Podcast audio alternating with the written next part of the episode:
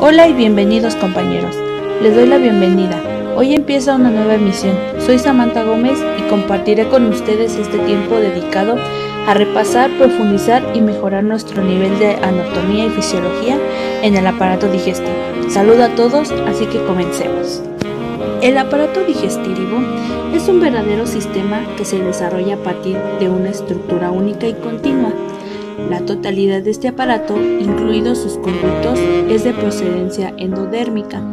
Su estructura básica es la misma a lo largo de todo el recorrido, con una capa mucosa, submucosa, muscular y serosa, así como plexos nerviosos, intrasecos, submucosos y musculares, cuya actividad se modula por inversión extrínseca el aparato digestivo es un conjunto de órganos con glándulas asociadas que se encargan de recibir, descomponer y absorber los alimentos y los líquidos. Las diversas partes del sistema están especializadas para realizar las diferentes funciones, ingestión, digestión, absorción y excreción. Los alimentos avanzan a lo largo del tubo digestivo por acción de la gravedad y del peritaltismo. El peritaltismo propulsa los alimentos mediante la de la contracción muscular de un área y relajación de la siguiente. Varios esfínteres evitan el retroceso del alimento. Los reflejos que actúan entre las distintas partes del tubo digestivo, junto a los factores hormonales y neuronales, determinan el movimiento de los alimentos. Desde la boca hasta el esfínter anal, el tubo digestivo mide unos 11 metros de longitud. En la boca ya empieza propiamente la digestión, los dientes trituran los alimentos y la secreción de las glándulas salivales los humedecen e inician su degradación química.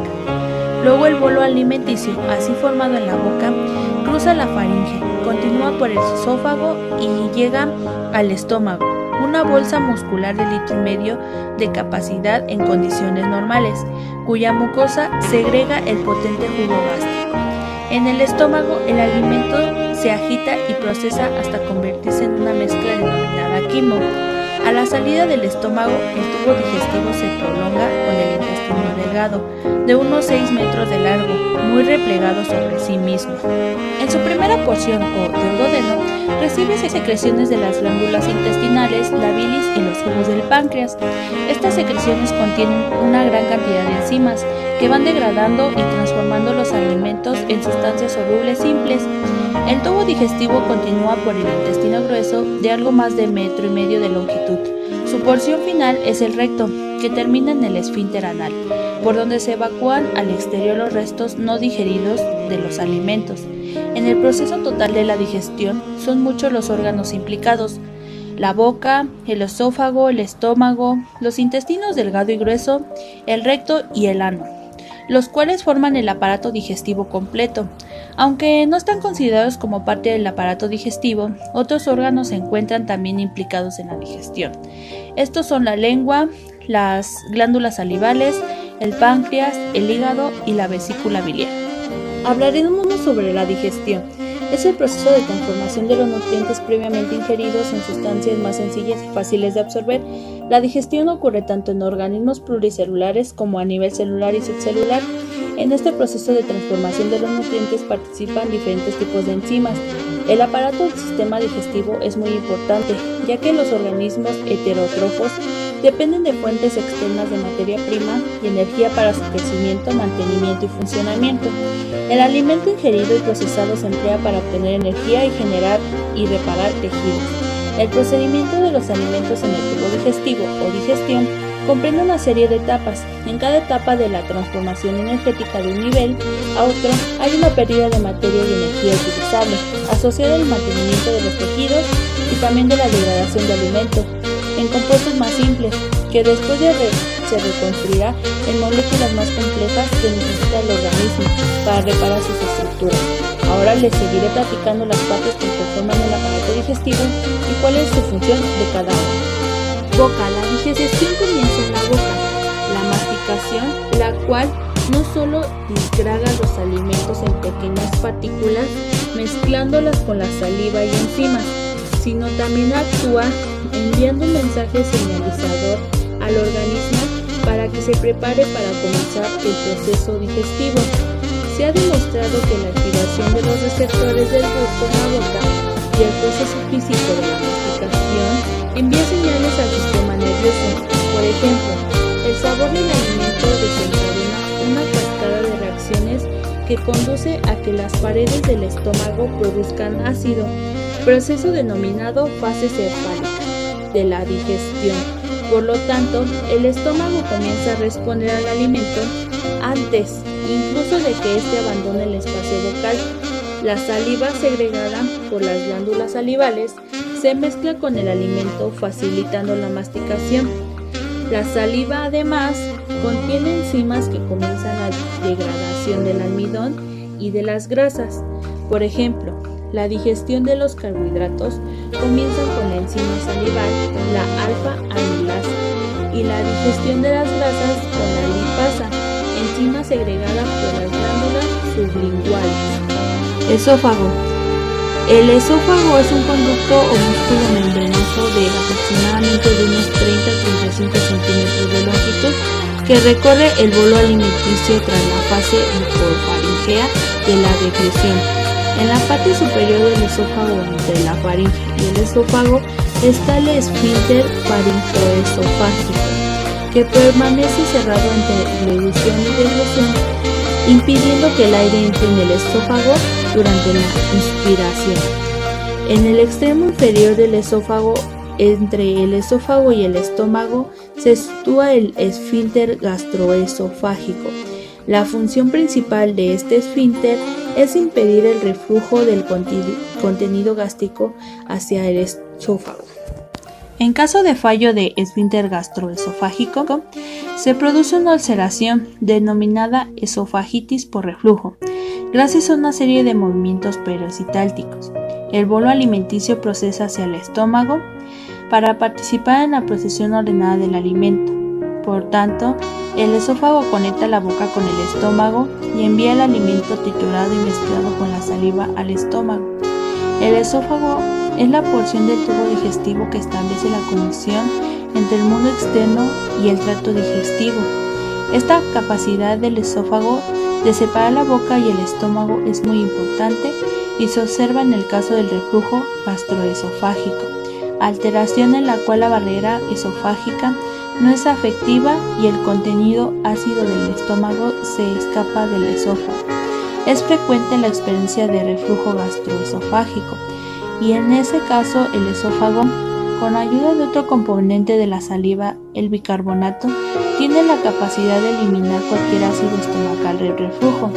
En muchos casos, sin embargo, si este reflujo gastroesofágico ocurre con más frecuencia y se hace crónico, puede causar esofagitis que causa con dolor y afecta la digestión saludable.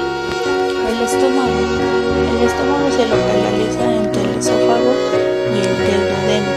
Es una cavidad amplia dividida en varias partes. Consiste en el fundus o fornix, la parte más alta del estómago, situado en la zona superior y a la izquierda del orificio de comunicación con el esófago o cardias.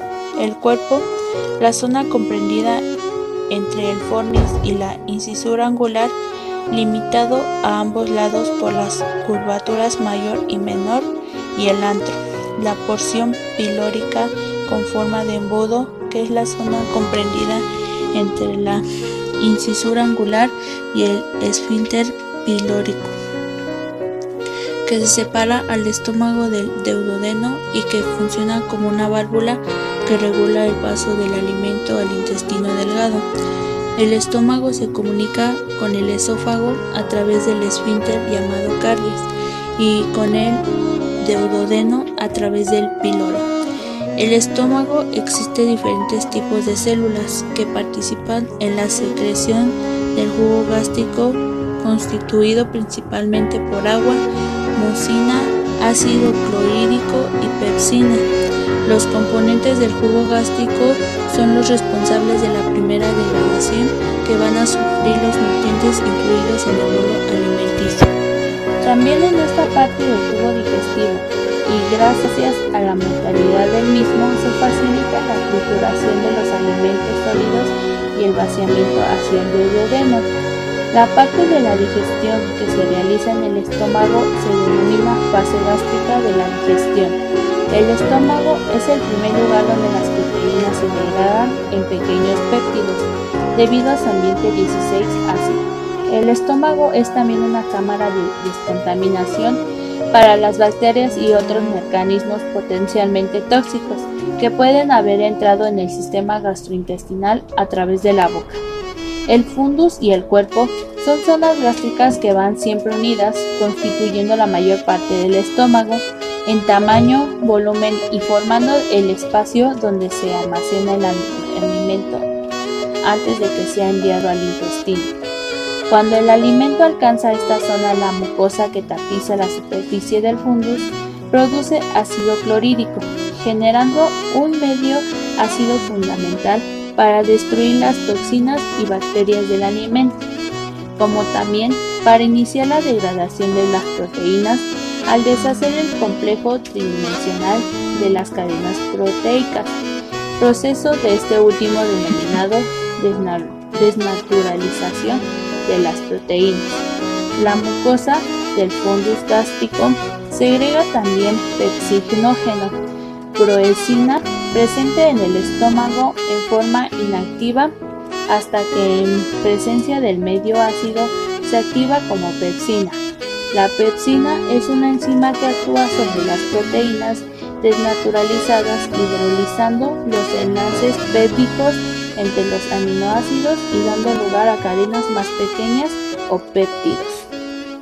La hidrólisis de las grasas es muy activa en el estómago las grasas ya han sido expuestas a la lipasa de la saliva, la cual ha iniciado la hidrólisis, pero en la lipasa gástrica segregada por el estómago, la que va a ser la verdadera responsable de la hidrólisis de las grasas en humanos. El antro, la parte inferior del estómago, contiene un mecanismo sensor denominado gastrina para regular el nivel de ácido producido en el cuerpo del estómago y es el lugar donde la amplitud de las contracciones del estómago son mayores para dividir el bolo alimenticio en pequeñas porciones que puedan atravesar el píloro. El antro controla también el vaciado del estómago en el intestino a través del esfínter pilórico. De esta manera el alimento es enviado al intestino de manera controlada. La mezcla alimento-enzimas que abandona el estómago se denomina quimo. El movimiento del quimo a través del píloro estimula al intestino a liberar las hormonas secretina y colecistoquinina que envían una señal al páncreas para liberar el jugo pancreático en el interior del lumen del duodeno, el primer cemento del intestino delgado. Bajo niveles de ácido en el estómago, alteración dominada hipocloridia es relativamente común especialmente en ancianos. Se ha observado que la mitad de los individuos de más de 70 años padece esta enfermedad. Una variedad de factores pueden inhibir la producción de ácido. Entre ellos se encuentra la bacteria patogénica, el Helicobacter pylori, y el frecuente uso de los antiácidos. La hipocloridia se asocia también con muchas enfermedades, tales como la asma, hepatitis, artritis reumatoide, osteoporosis y diabetes mellitus. Algunos alimentos ayudan a combatir o proteger frente al Helicobacter pylori y entre estos están las catequinas del té verde, algunas especies como la canela, carotenoides y vitamina C. Además del ácido clorhídrico, la producción de enzimas pancreáticos y carbonato están también comprometida en algunas personas. Si es necesario, estos factores digestivos pueden ser reemplazados con un suplemento apropiado. Un mantenimiento de los enzimas digestivos pueden obtenerse a partir de piña fresca o papaya que contiene la enzima bromelaína. Intestino delgado. En el intestino delgado tiene lugar la verdadera digestión de los alimentos en componentes elementales aptos para su absorción y para ello es fundamental la participación de la bilis, el jugo pancreático que contiene la amilasa, liptasa y tripsina y el propio jugo intestinal secretado por las células intestinales. Una vez que los alimentos se han escindido en componentes elementales, van a ser absorbidos principalmente en el yeyuno, ya que en el ileón tiene lugar la absorción de sales biliares y de vitamina B12. Además, solo una pequeña parte de agua y electrolitos va a ser absorbida en el intestino grueso. Por tanto, en el intestino delgado donde tiene lugar la verdadera digestión y absorción de los alimentos, hecho fundamental para la nutrición del individuo, el intestino delgado se extiende desde el estómago hasta el colon en un conducto de 6 a 8 metros de longitud constituido por tres tramos, duodeno, yeyuyeno e ileón y está específicamente diseñado para la absorción de la mayoría de los nutrientes. Debido a su longitud, presenta una superficie expandida con plegamientos internos denominados plicas, vellosidades y incrementan su área superficial y elevan su capacidad para absorber los componentes alimenticios. Algunas enzimas están presentes en la superficie como las disacaridasas que hidrolizan la sacarosa, maltosa, lactosa, etc. El deudodeno tiene unos 25 centímetros de longitud y se extiende desde el píloro hasta el plexo deudonal yeyunal. Tiene forma curva y se enrosca en torno al páncreas. En el deudodeno desemboca el colodoco, a través del cual el deudodeno recibe la bilis procedente del hígado y el conducto pancreático a través del cual recibe el jugo pancreático.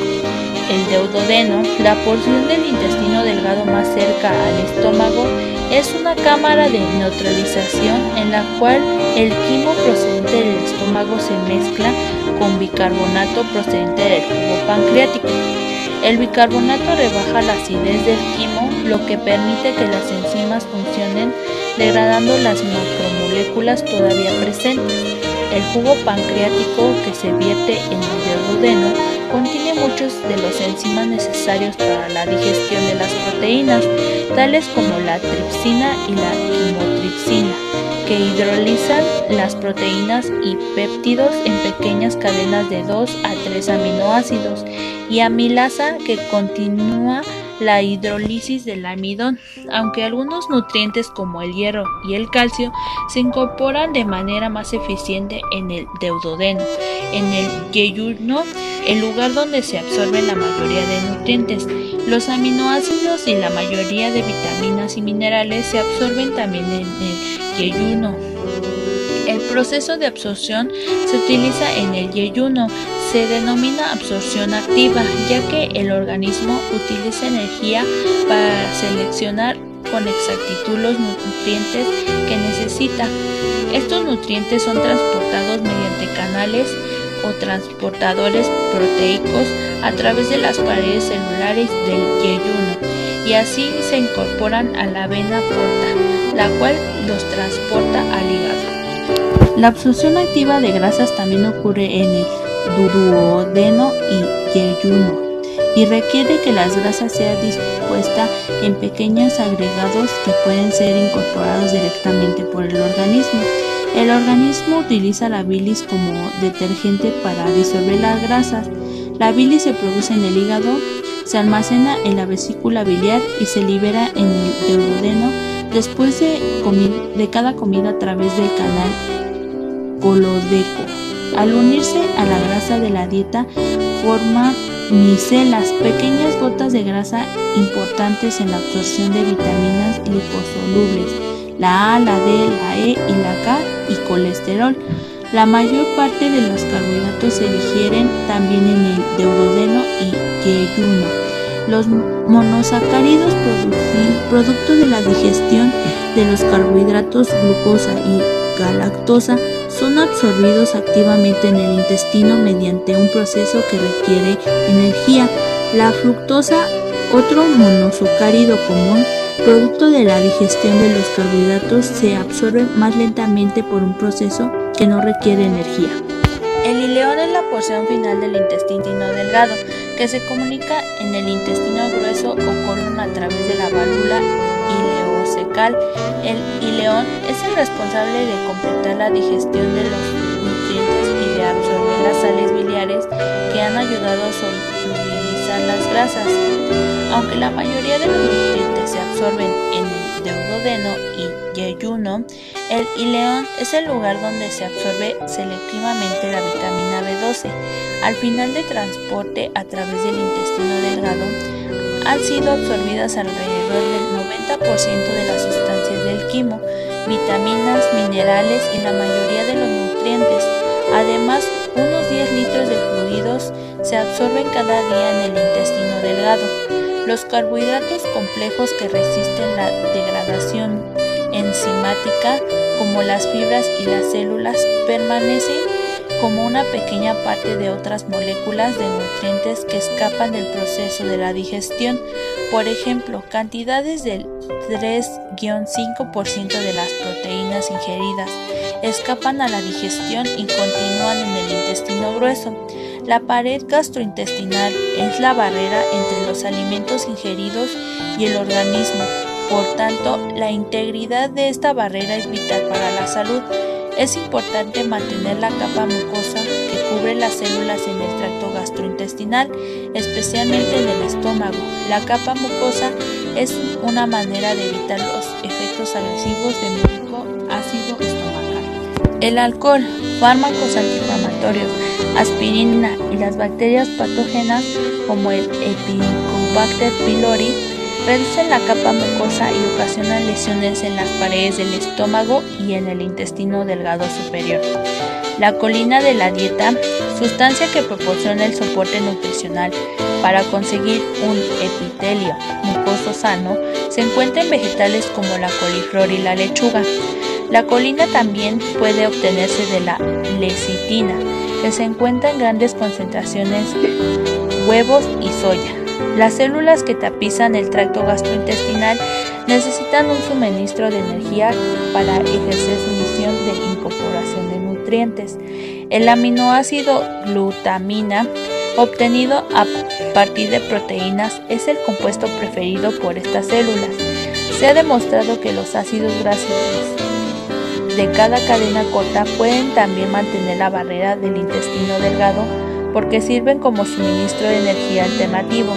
Las células de las paredes del intestino delgado requieren para mantenerse saludables de la presencia de las vitaminas B5, fuentes de estas vitaminas que se encuentran en setas, coliflor, semillas de girasol, maíz, brócoli y yogur. Intestino grueso. El intestino grueso no está diseñado para está especializado para conservar el sodio y el agua que escapan a la absorción en el intestino delgado. Aunque solo transporta un litro de fluidos por día, el intestino grueso mide 1.5 metros, incluyendo los segmentos finales colo y recto. Dado que la mayor parte de la digestión y absorción se realiza en el intestino delgado, el alimento que alcanza el intestino grueso es principalmente fibra. Sin embargo, el tiempo durante el cual el alimento residual se mantiene en el intestino grueso excede a cualquier otro en la digestión.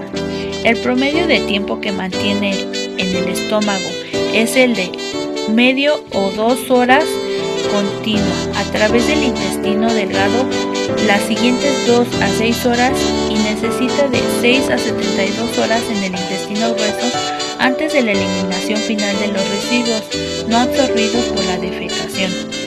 Una razón para explicar por qué el alimento permanece tanto tiempo en esta posición del intestino es que el intestino grueso es capaz de generar nutrientes del alimento. El alimento que alcanza el intestino grueso, fibra en su mayor parte, se somete a un ecosistema bacteriano que puede fermentar una fibra y producir nutrientes necesarios para las células de colon. La fermentación colónica también produce una serie de ácidos grasos de cadena corta para proporcionato, buritato, acetato, requeridos para el crecimiento de las células colónicas y para muchas funciones del organismo. Las bacterias amigas o beneficiosas responsables de la fermentación colónica se denominan probióticas. Además de proporcionar productos beneficiosos para la fermentación, las bacterias probióticas impiden que las bacterias patógenas colonicen el colon. Ciertas fibras proceden del alimento denominadas prebióticas. Mantienen específicamente estas bacterias probióticas Los probióticos incluyen moléculas tales como la inulina y frutos oligosacáridos que se encuentran en la aicoria y la alcachofa e incluye algunos otros carbohidratos tales como galacto, oligosacáridos, arabino, galactanos y arabino oxilanos, los cuales se encuentran en fibras de soya, arroz y otros. Es importante destacar que los probióticos y los prebióticos son dos grupos de productos que intervienen de manera notoria en la salud intestinal. ¿Qué, contiene cada uno? Los probióticos incluyen las bacterias beneficiosas antes citadas y los prebióticos contienen sustancias presentes de forma natural en diversos alimentos que ayudan al crecimiento y el desarrollo de dichas bacterias. Los oligosacáridos de la soya son un buen ejemplo de prebióticos, pues bien se ha observado que los probióticos provienen problemas intestinales relacionados con el estrés crónico. Los humanos llevamos siglos, posiblemente milenios, consumiendo probióticos y comprobando sus beneficios sin que se haya estudiado por qué se producen. De hecho, estas bacterias beneficiosas han estado siempre presentes en alimentos fermentados como el kukuk, el kefir y en estos lácteos con cultivos de bacterias como el yogur, alimentos tradicionales en muchos países europeos y del Oriente.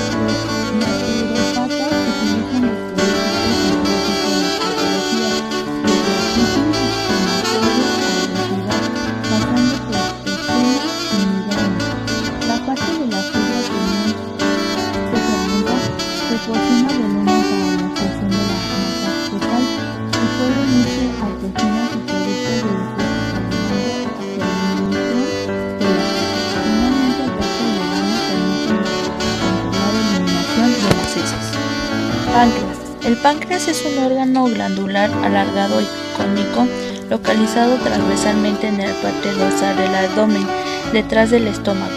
El lado derecho del órgano, llamado cabeza del páncreas, es la parte más ancha y se encuentra en la cobertura del duodeno. La parte crónica izquierda, cuerpo del páncreas, se extiende ligeramente hacia arriba y su final, denominado cola, termina cerca del vaso. Está compuesto por numerosos lobulillos que contienen como función segregar poderosas enzimas digestivas que se vacían en el duodeno y otras enzimas encargadas de elaborar la insulina que libera en la sangre. Tiene dos conductos excretores, el conducto de pancreático que se une al colodoco y desemboca en el duodeno y recibe colaterales del páncreas perpendicularmente y el conducto de accesorio. El páncreas puede considerarse como una fábrica de proteínas ya que produce y secreta muchos de los enzimas necesarios de la digestión, incluyendo aquellos que digieren las propias proteínas, las grasas y los carbohidratos. El páncreas libera estas enzimas en el jugo pancreático, está enriquecido con bicarbonato necesario para neutralizar la acidez del quimo, que proviene del estómago. Más de un litro de jugo pancreático se produce cada día en respuesta a señales procedentes del propio alimento ingerido. El páncreas tiene funciones digestivas y hormonales. La llegada del alimento rico en ácidos grasos y aminoácidos estimula en la pared intestinal la liberación de la hormona secretina, la cual estimula la producción del jugo pancreático rico en enzimas. Estas células se dividen en varios tipos. La función endocrina u hormonal del páncreas está llevada a cabo por los islotes de Langerhans, que están compuestos por células de varios tipos que secretan hormonas en el torrente sanguíneo. Estas células se dividen en células alfa, productoras de glucagón e implicadas en el metabolismo de la glucosa, células beta, productoras de insulina, implicadas en la degradación de la glucosa, células delta, productoras de somatostatina, inhibidora de secreción y mortalidad digestiva. La fusión exocrina o digestiva es la encargada de proporcionar el jugo pancreático y la secreción de enzima digestiva. Estas enzimas son secretadas mediante una red de conductos que se unen al conducto pancreático principal que atraviesa el páncreas en toda su longitud.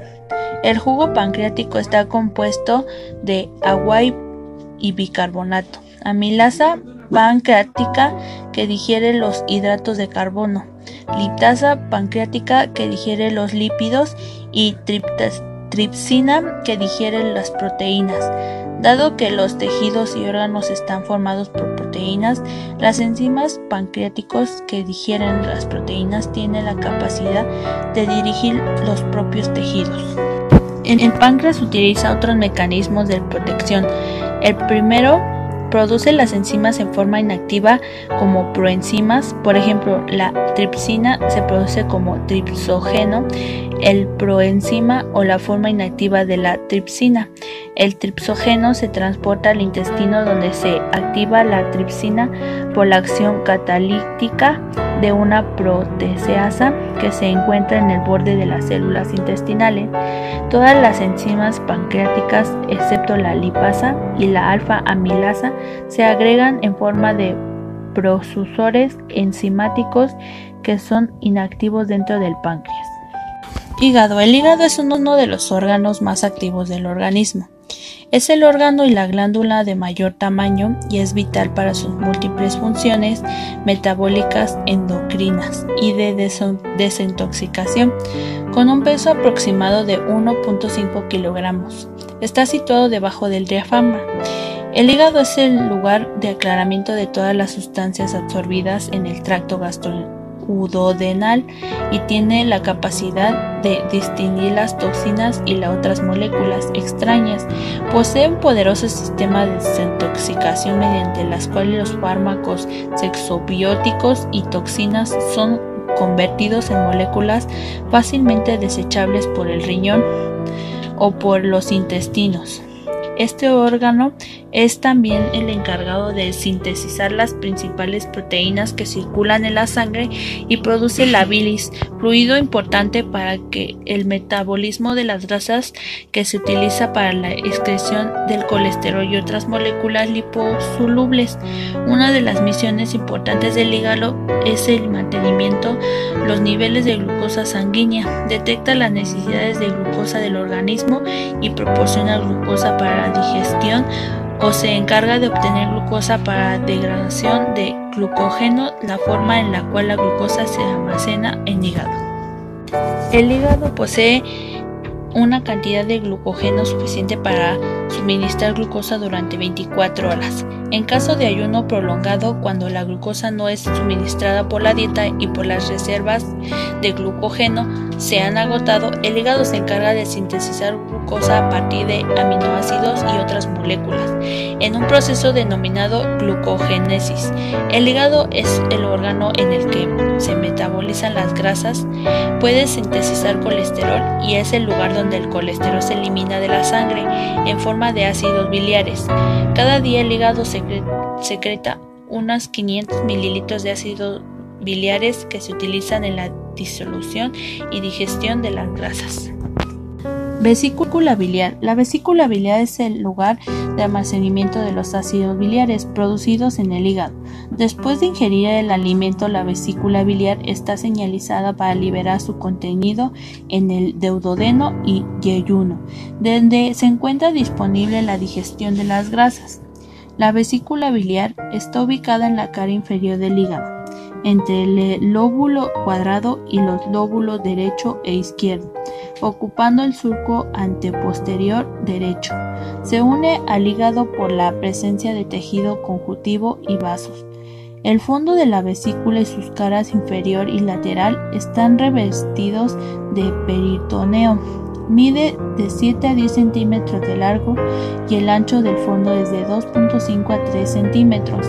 Su volumen es de 30 mililitros y está formada por varias porciones. El fondo, cuerpo, infundúbulo y cuello.